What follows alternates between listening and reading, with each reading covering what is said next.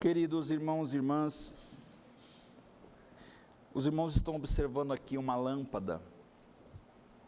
Esta lâmpada está apagada e, e ela permane permanecerá apagada durante um bom período.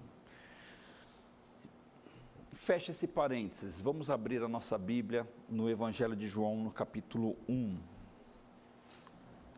Irmãos, Evangelho de João, capítulo 1, nós faremos a leitura do, do verso 1 até o verso de número 14. Eu farei a, a leitura aqui a partir da nova tradução na linguagem de hoje. E o tema da mensagem: Em Cristo encontramos a verdadeira esperança. Evangelho de João, capítulo 1.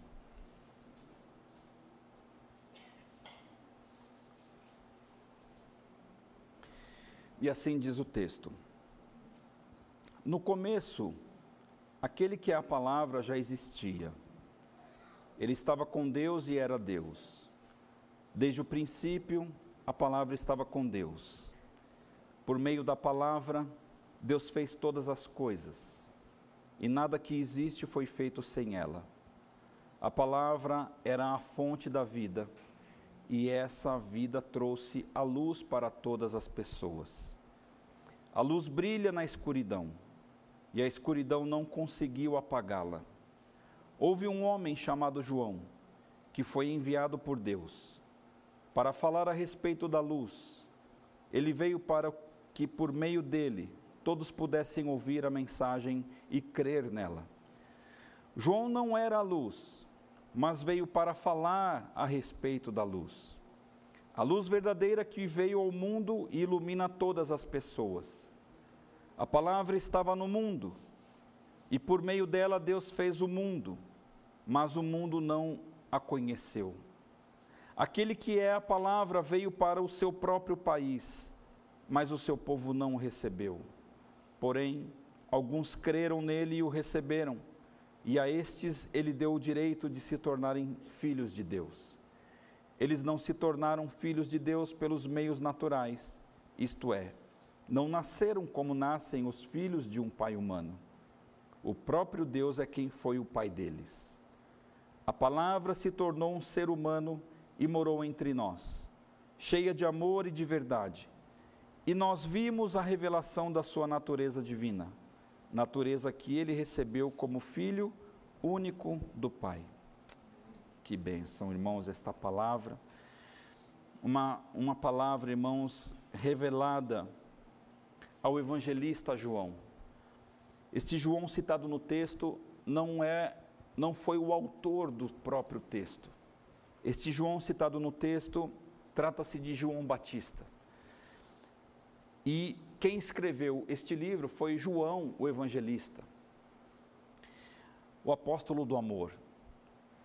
Aquele homem, irmãos, que buscou uma intimidade muito plena com Cristo. Entre os doze discípulos, sabemos que Jesus tinha três que eram seus mais chegados. E dentre os três, João era um deles. É certo, irmãos, que João ele escreve a sua carta, ele escreve o seu texto não a partir de uma racionalidade apenas por testemunhos, mas porque ele presenciou, irmãos, esta esperança que pisou na terra. Ele viu com seus próprios olhos. Ele reclinou a sua cabeça, irmãos, em Jesus no dia da ceia. Ele esteve com Jesus nos dias áureos do ministério de Jesus e esteve com Jesus, irmãos, nos dias ruins, quando Jesus então passou a ser perseguido, contrariado e, vez por outra, irmãos, é, confrontado por um sistema religioso falido, fraco e, e já não funcional, que era o farisaísmo, que representava uma parte do judaísmo. E este João que escreve este texto, irmãos, tem uma revelação extraordinária. E uma das coisas interessantes do texto é que, se você comprar a Bíblia cronológica, este verso que lemos, o verso João, capítulo 1, verso 1, é o primeiro verso da Bíblia cronológica. é a primeira revelação que há da parte de Deus na terra. No começo, aquele que é a palavra já existia. E ele estava com Deus e ele era Deus. Talvez a sua versão mais conservadora. No princípio era o Verbo e o Verbo estava com Deus e o Verbo era Deus. É certo, irmãos, que sabemos que este Verbo ou a palavra se trata da pessoa do Senhor Jesus. Irmãos, este mês nós falaremos sobre em Cristo nós encontramos a verdadeira esperança, que é hoje. Em Cristo nós encontramos a verdadeira paz. Em Cristo nós encontramos a verdadeira alegria. E em Cristo, irmãos, no dia 25, nós encontramos a verdadeira vida. Falando sobre esperança, quero fazer algumas descrições e eu peço a sua gentileza de prestar atenção. É importante, irmãos, este início. Jesus é a esperança viva, verdadeira, inconfundível e incomparável. Não há como nós, irmãos, é, nivelarmos a esperança que nós encontramos em Cristo com qualquer outra forma de esperança. A esperança que nós encontramos em Cristo é a única que não se acaba, é a única. Há quem diga, irmãos, um ditado popular, embora tenha o seu sentido, mas ele teologicamente tem a sua dose de heresia. A esperança é a última. Para nós, irmãos, esse, esse ditado não vale. É, é, uma coisa que nós não podemos, irmãos, é, fazer uso desta palavra. Como disse, parece uma coisa boa, mas a premissa é falsa, porque a nossa esperança ela não morre. Então, a Jesus, irmãos, nós encontramos essa esperança que não se acaba, por uma razão muito simples, porque a sua origem é divina e é eterna, ela não é humana, não está entre nós aqui.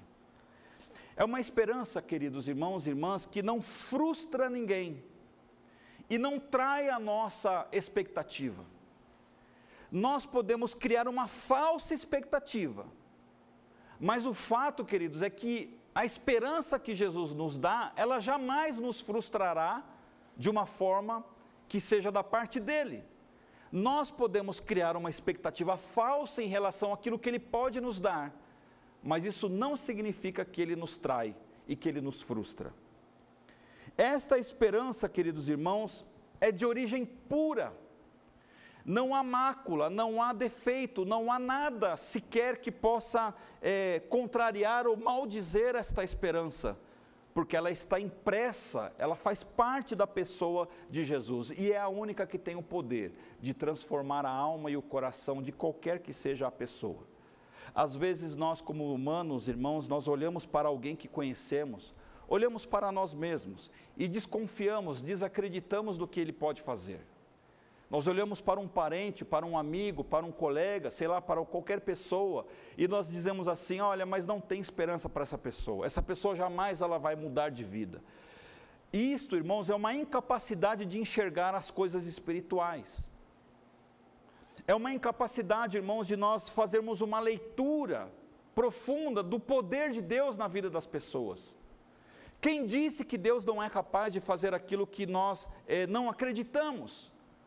O fato de nós não acreditarmos em algo não implica em afirmar que Deus ele não é capaz de fazer aquilo ou de não fazer aquilo. São coisas muito distintas e que, por uma questão de sabedoria e lógica, nós não podemos confundir esses conceitos.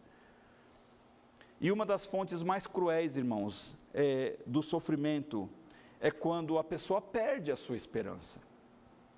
É quando, por exemplo, o ceticismo ele ganha força na vida e o ceticismo ele encobre a fé. Amada igreja, há muitas pessoas que são céticas e são membros de igreja. Me parece que não há uma combinação muito adequada em dizer que é crente e dizer que é cético. Há uns domingos atrás, mais ou menos há um mês, eu citei em um dos sermões uma frase que diz assim: a desesperança é a irmã da infelicidade.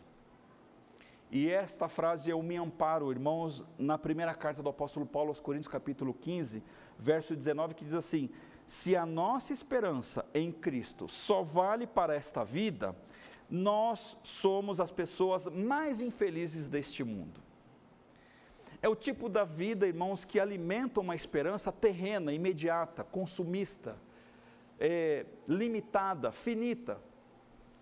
No entanto, irmãos, quando o apóstolo Paulo ele disserta sobre a ressurreição de Jesus, ele já logo lança essa ideia e fala o seguinte: olha, gente, se você acredita em Deus e a sua esperança se limita apenas neste plano, você é uma pessoa infeliz. Irmãos, não são palavras minhas, são palavras bíblicas. São conceitos, irmãos, que nós encontramos na palavra e precisamos florescer em nossa vida. Permitir com que realmente, de fato, a esperança que Jesus promove faça parte da minha vida. Caso contrário, vezes por outra, eu estarei sempre vivendo uma crise de fé que vai produzir, irmãos, frustração, porque eu crio expectativas que não são expectativas que Deus cria em mim.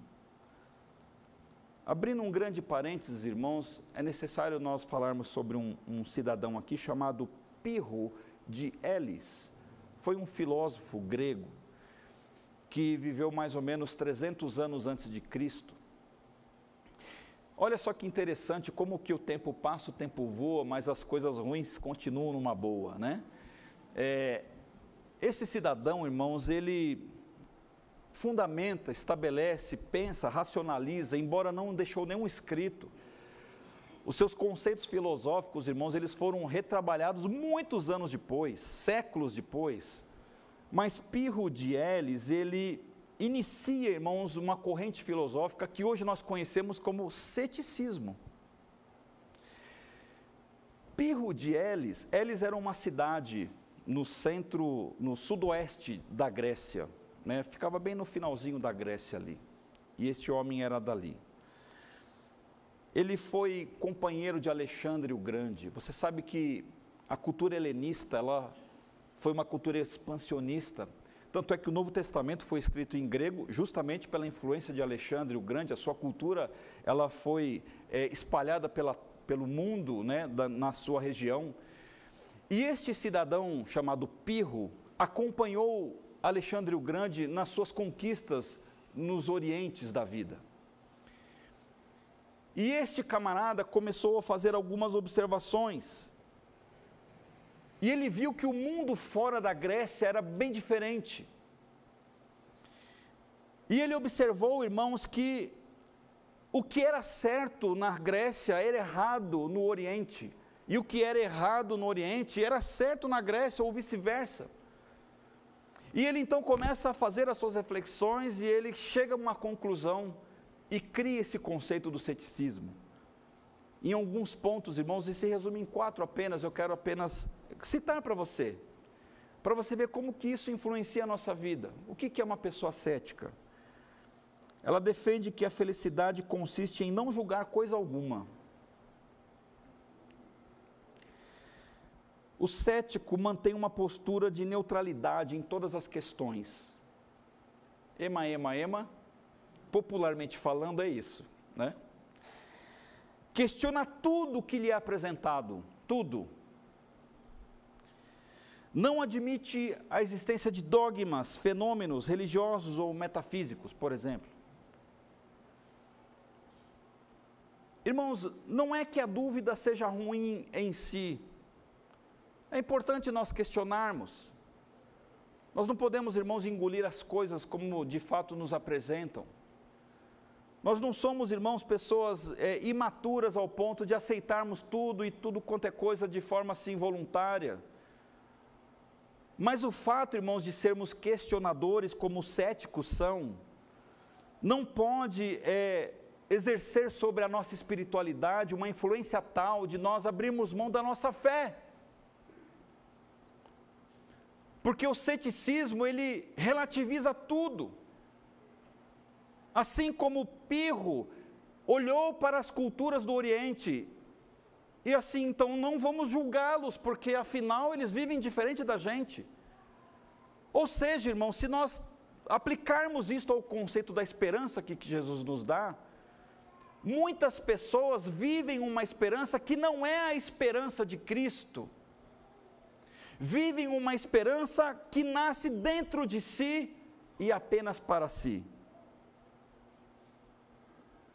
A esperança humana, irmãos, ela é falha, ela é limitada, porque ela sofre a influência do tempo. Você já deixou um alimento perecível fora da geladeira, sem querer ali, enfim, esqueceu na pia, na mesa. No outro dia, quando você viu lá, abriu a panela, o que aconteceu?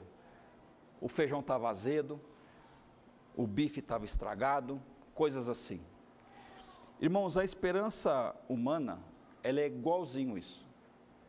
For, se você tirar essa, essa expectativa do ambiente controlado dela, ela morre, ela apodrece. Mais do que isso, não é que ela seja frágil apenas, ela não resiste às pressões, elas não resistem, irmãos, às duras lutas que a vida nos dá todos os dias. A esperança humana, irmãos, ela se apresenta como solução para muitas coisas, mas é passageira. E o que do que eu estou falando? Porque fora de Cristo, irmãos, muitas são as fontes de esperança que as pessoas nutrem e vivem na sua vida. Mas essas esperanças, irmãos, elas sofrem um processo de metamorfose. Elas parecem serem seguras, mas não são. Por exemplo, vou citar algumas: o dinheiro. Tem gente que não é dizimista porque tem a sua esperança no dinheiro. O poder, status, intelectualidade, tem gente que se ampara na sua razão. Você já parou para discutir com, com quem tem razão? Crendices, superstições. Irmãos, tem crente no século 21 que não passa debaixo de escada, não quer cruzar com um gatinho pretinho. Tinha uns gatinhos pretinhos lá na, no terreno, o Gil falou que tava, teve dificuldade de entregar o, o Gil não, o Juva teve dificuldade de entregar lá no pet shop, porque tem gente que não gosta de gato preto. Você acredita nisso? Você acredita nisso? Fala assim, eu acredito porque eu também não gosto. então tem muita superstição, irmãos. Aparência. Às vezes as pessoas elas criam esperança em pessoas. Quantas vezes, irmãos, pessoas frustram as nossas esperanças, não é verdade? Líderes, maridos, esposas, pais, mães, colegas de trabalho, líderes de Estado. É coisa mais fácil, irmãos, as pessoas se desencantarem com pessoas, mas elas insistem em colocar a sua esperança nessas pessoas. A conta é simples. O problema não é o dinheiro. O problema não é o poder. O problema não é o status. O problema não são as pessoas. O problema, irmãos, é não é nada disso que nós citamos. Não é a intelectualidade. O problema é quando nós transformamos estas coisas na base da nossa expectativa, na base da nossa esperança. Este é um erro que produz muito sofrimento na vida. Mas, mas sempre tem um mas. Quando nós olhamos, irmãos, para João, este João aqui, ele recebe, queridos, uma revelação que faz com que nós interpretemos esta esperança como uma esperança objetiva. E essa esperança, irmãos, tinha um nome e sobrenome. Qual é o nome dessa esperança? Jesus Cristo. Duas coisas João foi liberto, desde o dia em que ele conheceu Jesus. a esperança dele deixou de ser subjetiva. Ou seja, irmãos, o que é uma, uma coisa subjetiva? É uma coisa muito pessoal. É um conceito discutível. É um conceito particular, relativo. Então, é mais ou menos assim: é, existem coisas que dizem que não se discute, né? Futebol, política e religião, né? Então, veja, irmãos, a sutileza da, da, da, dessa questão, né? Por que não se discute? Tudo bem, irmãos, vai querer falar que São Paulo não é o melhor time do mundo. Não vamos discutir isso, né? E nisso eu dou razão para. Estou brincando, irmãos. Mas o fato, irmãos, é que, por exemplo, algo que é subjetivo torna-se particular. Mas nem tudo que é subjetivo, irmãos, parte de uma premissa verdadeira. E João, irmãos, ele foi liberto daquilo que ele achava que era esperança. E ele encontrou essa esperança em Jesus Cristo. Outra coisa, queridos, que a esperança de João, ela deixou de ser difusa. O que, que é uma coisa difusa? Ela aponta para todo lado. Existem pessoas, irmãos, que vivem atirando as suas flechas para todos os lados mas não acertam em nada a vida inteira, passam a vida, irmãos, trabalhando, se esforçando, e agora vai ser isso, e agora vai ser aquilo, e agora é isso, aquilo, agora é este governo, agora é este trabalho, agora é esta pessoa, agora é este namorado, ah, agora é este o sofá da minha casa. E essa pessoa vive a vida dentro desses processos difusos, porque não objetivam a sua fé para um único lugar. E eu quero, irmãos, assim, fazer assim duas análises muito simples do verso 4 e do verso 5, para nós então falarmos sobre esse texto. A palavra era a fonte da vida, e essa vida trouxe a luz para todas as pessoas. Eu quero pedir a sua licença para citar esse texto, irmãos, da forma como ele foi escrito. Possivelmente, irmãos, pelas palavras que João ouviu no seu coração. Zoe en en autos, kai zoe en phos antropos. Quando você lê esse texto, você lê que a palavra era a fonte da vida ou nele estava a vida. Na língua portuguesa, irmãos, nós parece a princípio que a vida estava, mas agora não está mais. Porque quando a gente fala de estava ou era, é uma coisa que já não é mais. Não é assim que a gente interpreta na língua portuguesa. Mas na mente do Espírito, de Deus que sopra esta palavra no coração de João, não é isto que a nossa cultura e a nossa compreensão está dizendo sobre a esperança que é Jesus Cristo. Quando o texto diz que a vida estava nele, não é porque a vida estava em Cristo e deixou de estar em algum momento mas é que a vida só tomou forma, irmãos e irmãs, porque Cristo é a razão e a causa da nossa vida. Quando a Bíblia fala Zoe en, en autos, é porque a vida, ela só existe, queridos irmãos, porque Jesus existe. Você, você entende isso? Não dá para nós desassociarmos esta existência o barulho, a luz, a energia, tudo que há e tudo que se move, se nós tirarmos esta base que se chama Cristo, tudo isso aqui desmorona e cai.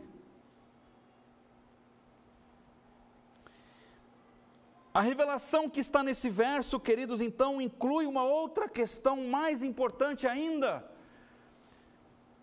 que Jesus é anterior à vida. Ou seja, antes de que tudo isso viesse, Jesus já era. Portanto, ele tem uma fonte de eternidade.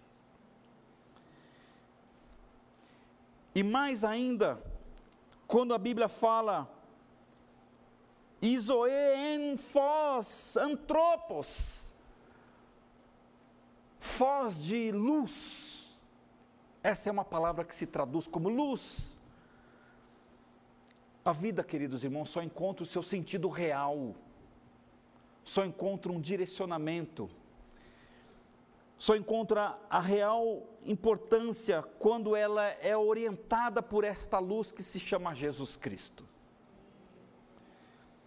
Todas as vezes, irmãos, que nós apagamos a pessoa de Jesus, quer por nossas intenções ou não, nós nos desorientamos. Esta é a revelação do verso 4. Que a vida, queridos, que nós temos, só faz, só faz sentido porque Cristo é o autor da sua vida, é o autor da minha vida. Amém? Você já assumiu isso? Uma outra coisa no verso de número 5: a luz brilha na escuridão e a luz não conseguiu apagá-la. E qual foi a revelação de Jesus aqui? De Jesus para João? De que não existe trevas suficientemente capaz de esconder a luz de Cristo. Você sabe que Einstein, depois de séculos e séculos e séculos, vem com uma conversinha muito interessante, e que ele diz que é, não há trevas em si, o que há é falta de luz. Me parece, irmãos, que ele fez uma cópia, né, um copy-cola, se existisse copy-cola. Na época, ele estava copiando o verso de número 5 para desenvolver a sua teoria em relação às trevas. Que na realidade já está aqui impresso, né? A luz brilha na escuridão, e a escuridão não conseguiu apagá-la. Então, é, veja só que coisa mais interessante, irmãos, no, no, capítulo 8 desse mesmo livro, diz assim: olha, a partir do verso 12, de novo Jesus começou a falar com eles e disse: Eu sou a luz do mundo. Quem me segue nunca andará na escuridão, mas terá a luz da vida. Aqui, queridos, quando no capítulo 8, não sei se você vai se lembrar disso, é, há o registro daquela história da mulher que foi pega em flagrante adultério, né? Nas Bíblias mais, é, mais elaboradas, você tem um cochete que começa no verso 1 e termina no 11. Esse cochete, irmãos, ele vai indicar que possivelmente esses textos não foram encontrados nos originais mais antigos, mas eles foram acrescentados posteriormente. E, mas não invalida a história. E depois que Jesus tem este encontro, né, esta revelação lá que foi feita por João, e está lá no livro dele, em que ele liberta a mulher adúltera do seu pecado, quando ele diz que aquele quem tem pecado, quem não tem pecado, atire a primeira pedra. Jesus ele entra num confronto com os fariseus, mas não porque ele queria, mas porque ele foi provocado. E aí, irmãos, a história lá da mulher adúltera, a Bíblia fala que Jesus estava ali ensinando no templo. Aí acontece a história. E aí o verso 12 dá sequência no que aconteceu antes. E o texto diz: De novo, Jesus começou a falar com eles e disse. Então é como se Jesus tivesse resolvido o problema da mulher e agora ele se volta novamente para aqueles fariseus, para aquelas pessoas, e ele faz essa declaração: Pessoal, preciso falar uma coisa para vocês. Eu sou a luz do mundo. Quem me segue jamais andará em trevas, mas terá a luz da vida. A fúria tomou conta do coração daqueles homens. E os fariseus disseram a Jesus: Agora você está falando a favor de você mesmo, por isso que você diz não tem valor. Por isso que o que você diz não tem valor. Jesus respondeu: Embora eu esteja falando a favor de mim mesmo, o que digo tem valor porque é a verdade. É a verdade. Se você quer acreditar na verdade, acredite. Se você não quer, é um problema seu. Pois eu sei de onde vim e para onde vou. Mas vocês não sabem de onde eu vim e nem para onde vou. Façam um destaque aqui. Pois eu sei de onde vim e para onde vou. Irmãos, nós não sabemos muitas vezes o que vai acontecer no dia de amanhã, tá certo? Quem sabe aqui que o Brasil vai ganhar ou não na Coreia? Não sei. A gente não sabe. Mas Jesus, irmãos, ele sabe a sua origem. E ele sabe para onde ele está indo.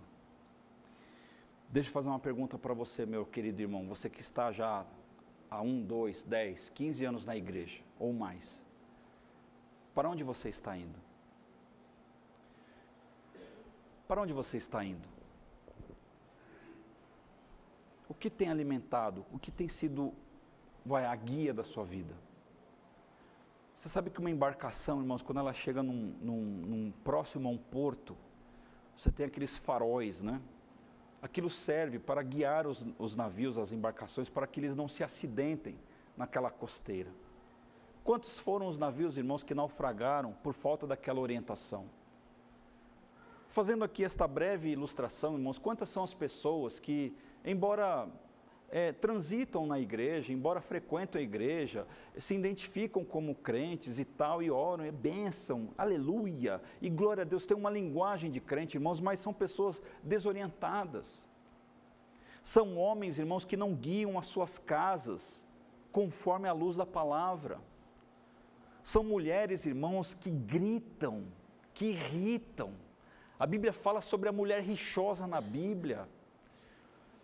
Existem princípios, irmãos espirituais. Eu vi uma mensagem, coincidentemente hoje, irmãos, de um pastor famosíssimo.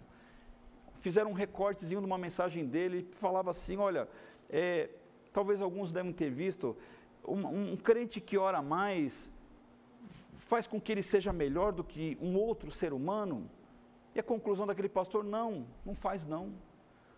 Um crente que lê a Bíblia mais automaticamente o transforma numa pessoa melhor do que o outro em termos qualitativos? Talvez não. Um, uma pessoa que frequenta a igreja com mais é, é, vezes assim, faz com, que o, faz com que ele seja diferente do que o outro que não frequenta? Talvez não. Mas uma coisa eu falo: um, um crente que ora mais, ele se torna mais sensível à voz do Espírito. Um crente que lê a Bíblia, ele reconhece a vontade de Deus para a sua vida. A tendência é que esta pessoa ela tome decisões sábias em relação às coisas. Veja, irmãos, Jesus ele fala assim: "Eu sei de onde eu vim e eu sei para onde eu vou". Como quem dizendo: "E vocês de onde vieram?" Mais do que isso, para onde vocês estão indo? Irmãos, um dos textos mais tristes na Bíblia está justamente nesta porção que nós lemos. Não sei se você prestou atenção nisso. O texto diz que ele veio para os que eram seus, mas os seus não receberam. Sendo que nas revelações anteriores, irmãos, nós temos aqui o fato de que Jesus é a razão da nossa existência. E a criatura rejeitou o Criador chutou ele daqui.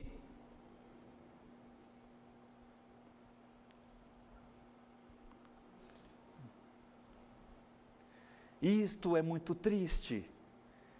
Quando o Criador, ele é expulso da sua própria criação. Quando Jesus, irmãos, ele possivelmente, irmãos, eu quero falar por mim, olhando para esse texto de João capítulo 8, com um nó na garganta, dizendo o seguinte para aqueles homens que andavam com as suas roupas, com as suas vestimentas, com, as suas, com os seus rolos, com os seus pergaminhos, com todos os seus filactérios, com todas as suas indumentárias, com todas as suas normas, com todas as suas regras, e eles eram pessoas extremamente obedientes e, e, e fiéis à lei que eles acreditavam, e assim por diante, mas eram pessoas perdidas porque a esperança, em algum momento, irmãos, deixou de ser apontada para o lugar certo. e estava mais difusa do que qualquer outra coisa. Queridos irmãos, a igreja de Jesus precisa entender esta verdade. Jamais podemos tornar a nossa é, esperança difusa. E eu quero encerrar, irmãos, fazendo aqui uma pequena ilustração. Faz de conta que as lâmpadas dessa igreja seja todas essas fontes de esperança que nós temos por aí afora. Seja o dinheiro, seja a sua profissão, o seu trabalho, a sua família. Irmãos, eu reconheço diante de Deus e diante da igreja que a minha família é uma bênção para mim. A minha esposa é uma bênção na minha vida. As minhas filhas são uma bênção na minha vida. Os meus pais, a minha sogra, minhas cunhadas, irmãos, eu não tenho do que reclamar da minha família. Absolutamente, eu não tenho do que reclamar.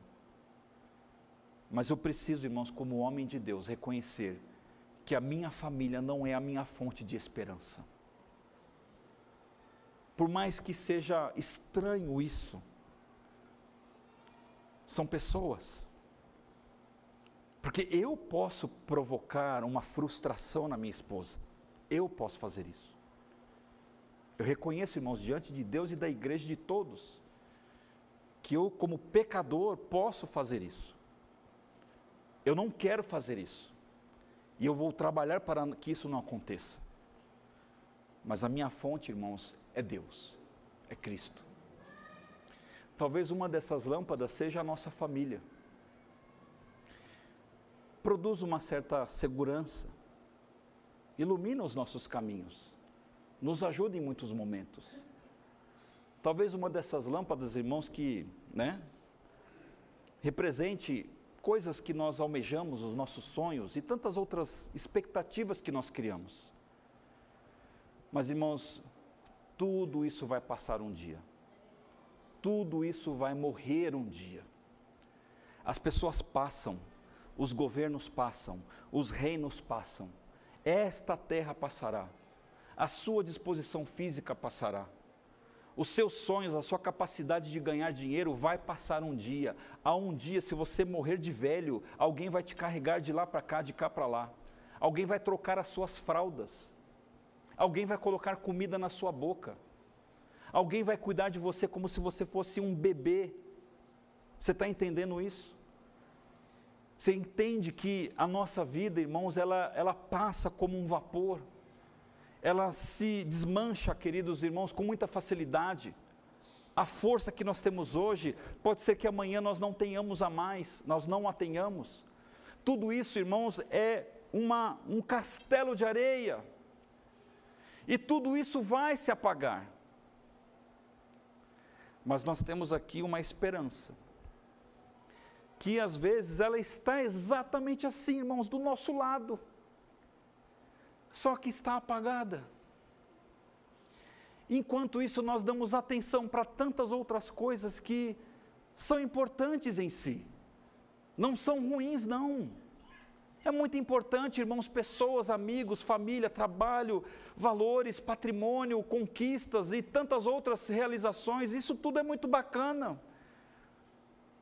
E eu incentivo que você vá atrás do seu sonho sem nenhuma resistência. Mas tudo isso passa e muitas vezes, irmãos, essa esperança que realmente importa está aqui assim, apagada. E muitas vezes, irmãos, não faz a menor diferença. Vocês sabem quem que está sendo representado aqui. Por isso, irmãos, nós precisamos passar a enxergar essa esperança. Nós precisamos deixar ela acesa. Apague as luzes, irmãos, para nós apenas ilustrarmos. Tudo isso vai apagando, tudo isso vai se definhando. Todas as coisas, irmãos, passam, mas se eu e você perdermos a capacidade de olhar para Cristo, que é a luz da nossa vida, é aqui que nós precisamos, irmãos, olhar e aguardar ansiosamente a Sua volta a família se foi, o trabalho se foi, a nossa energia também se foi, mas esta luz não se apagará jamais, porque o próprio texto diz que a luz brilha na escuridão e a escuridão não conseguiu apagá-la. Feche seus olhos, meus queridos.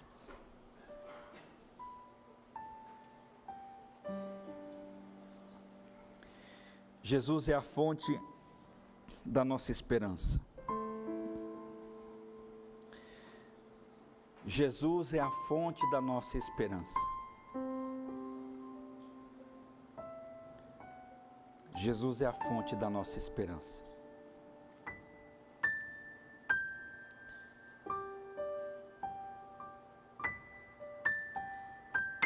Querido irmão, querida irmã, Jesus é a fonte da sua esperança. Tire os olhos, tire a prioridade dessas outras coisas. Peça sabedoria apenas para lidar com elas. Mas em nome do Senhor Jesus Cristo, que nasceu e vive e está entre nós neste exato momento, representado nesta lâmpada que foi acesa. É para Ele que nós devemos direcionar os nossos olhos todos os dias da nossa vida, incessantemente, de uma forma constante, ininterrupta é para Ele que nós devemos direcionar e canalizar a nossa força. Afinal, Ele sabe de onde veio e sabe para onde vai. E Ele mesmo declara na palavra do Senhor que Ele iria para o Pai para nos preparar a nossa casa celestial. E se não fosse assim, ele não diria estas coisas. Neste momento nós não estaremos com Ele na, na graça e na glória celestial. Mas, amada igreja, a nossa casa já está preparada na, neste exato momento. É apenas uma questão de confiança e certeza de que no dia do nosso chamamento, no dia em que nossos olhos fecharem aqui neste mundo, nós estaremos seguros nas mãos do nosso Senhor Jesus.